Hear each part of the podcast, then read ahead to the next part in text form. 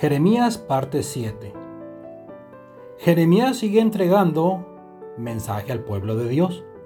Y aunque éste fue deportado, le habla de restauración.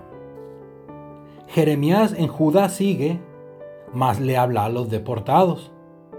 Para esto cartas escribe, buscando Dios se ha escuchado.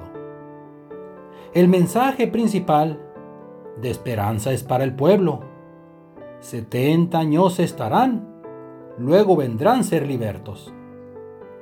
Y para aquellos rebeldes que a Babilonia no fueron, en Judá donde estuviesen, ahí mismo serían muertos.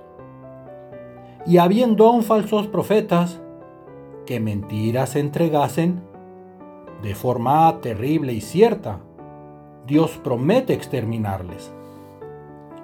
Lo dicho por Jeremías, todo eso se había cumplido.